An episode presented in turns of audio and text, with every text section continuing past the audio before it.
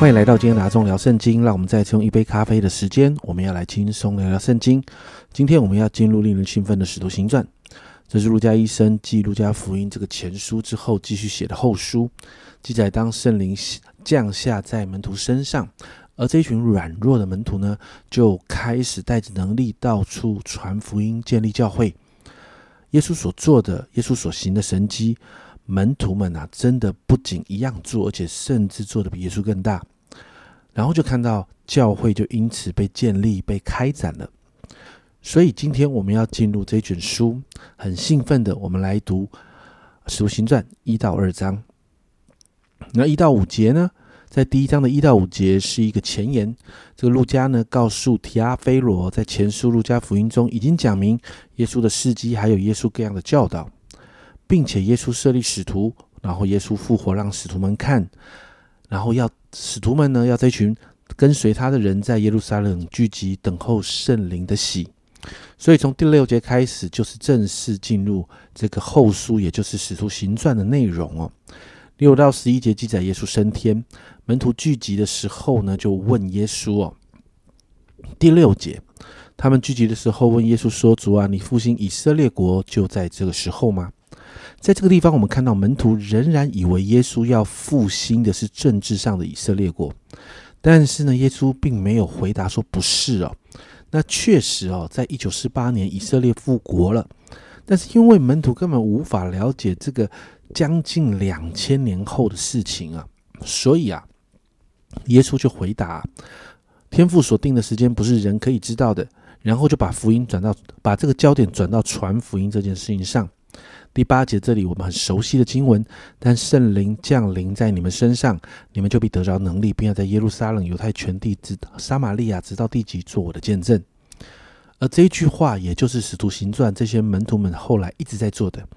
然后我们就看到耶稣被一朵云彩接升天，整个过程天使预言呐，耶稣怎么样被接升天，也会怎么样再一次来到这世界。然后。我们就看到门徒们遵行主的命令，回到耶路撒冷，大概有一百二十个人在马可楼上等候圣灵。而这当中呢，他们也选了替代犹大的新的使徒。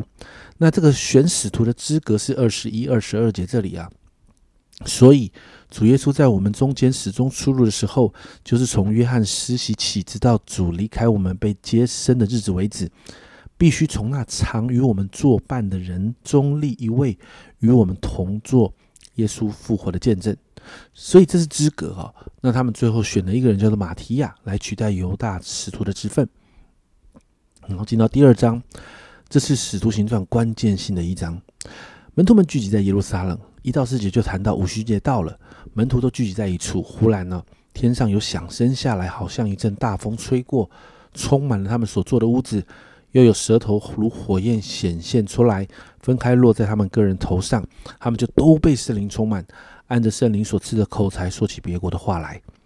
我们看到这一到四，看到这个啊这一段的经文哦，一到四节这个经文就谈到圣灵降临，充满在门徒们的身上。家人们，这很关键，因为这不仅仅应验耶稣所说的话，更是应验了旧约许多先知的预言。更重要的是，因着圣灵所带来的恩赐跟能力，门徒们就开始能够大有能力的传福音。而在当时哦，这样的状况就被许多人看见。为什么？因为门徒啊被圣灵充满之后。就用各地的乡谈呢，在诉说神的大作为。他们说起方言来啊，而这个方言是各地的乡谈，就是各地用各种语言哦，各地的一些方言，各地方的方言来讲讲说神的大作为啊。这对许多的人来说十分的惊讶哦。而这份惊讶在十四节哦，彼得和十一个使徒站起，高声说：“犹太人和一切住在耶路撒冷的人啊，这件事你们当知道，也当侧耳听我们听我的话。”我们就看到彼得和使徒们在圣灵充满之后，完全变了一个样子，抓住机会，他们就传讲福音，对犹太人和一切啊住在耶路撒冷里面的人分享了。彼得啊，就分享他人生第一篇的奖章。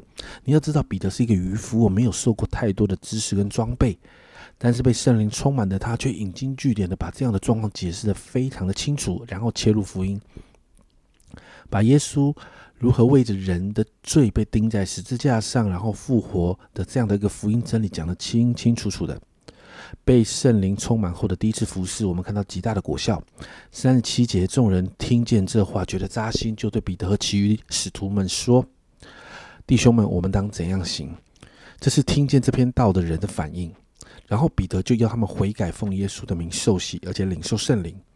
我们就看到那一篇那一天被圣灵充满，然后第一次的服侍，彼得讲的人生第一篇的讲章。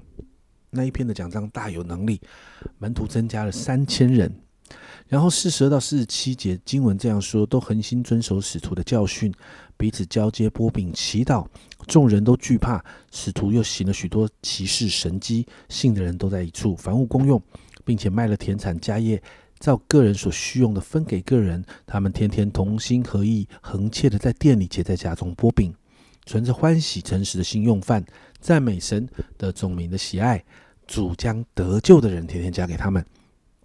这里就记载着耶路撒冷教会被建立了，门徒们的生活，其实这也就是初代教会的生活模式。我们很兴奋的看到第一间第一间的教会被建立起来，而这只是开始，在后续我们会看到更多的教会陆续被建立起来。经文到这个地方啊。读使徒行传，我们从一开始，家人们，我我不知道你有没有感觉到很兴奋哦。使徒行传从一开始就会让人很兴奋。我们看见被圣灵充满后的使徒开始用真理跟圣灵的全能带领许多人信主，开始建立大有能力的教会，把福音传出去，带下天国的生活模式在人群中。家人们，这是真理跟圣灵的全能一起运作的结果。过去的教会总是用人的想法。把教会分成福音派和灵恩派，但我要问：福音与灵恩在我们的信仰中，真的可以就这样一刀分割吗？你会在使徒行传中发现，福音的真理中带着圣灵的全能，而在圣灵大有能力的服饰中，也带着福音的真理，家人们分不开的。因此，为我们来祷告，为我们自己来祷告，让我们把。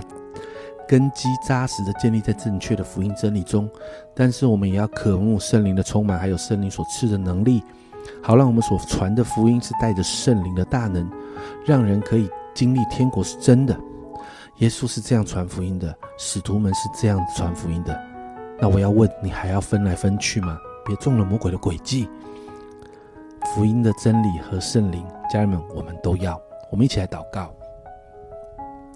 主啊，我们看见主啊，在使徒行传，主啊，你的圣灵降临，主啊，圣灵降临之后，我们看见主啊，主啊，门徒们。你自己所带的这一群门徒们开始大有能力的，主要在那个圣灵的充满里面，主要他们把真理讲得清楚。主要我们也看见，主要从这里开始，主要不单单真理讲得清楚，主要他们的服饰也带着极大的能力。主要他们做你过去所做的医病赶鬼，主要他们行你过去神的行的神迹，甚至更大。主啊，主啊，在这个神迹奇事当中，主啊，他们继续传讲真理。主啊，因此我向你祷告。主要让你的教会，主要让你的教会充满了真理的福音，主要但是也让你的教会充满了圣灵所带出极大的能力来。主要我说，主要真理、圣灵，主要我们的教会都要。主要我们要要在全备的福音真理里面，主要但是我们也要有极大的圣灵工作。谢谢主，主要把这两个都放在你自己的教会里面，好让福音。更多的被传出去，谢谢主，这样祷告奉耶稣的名，阿门。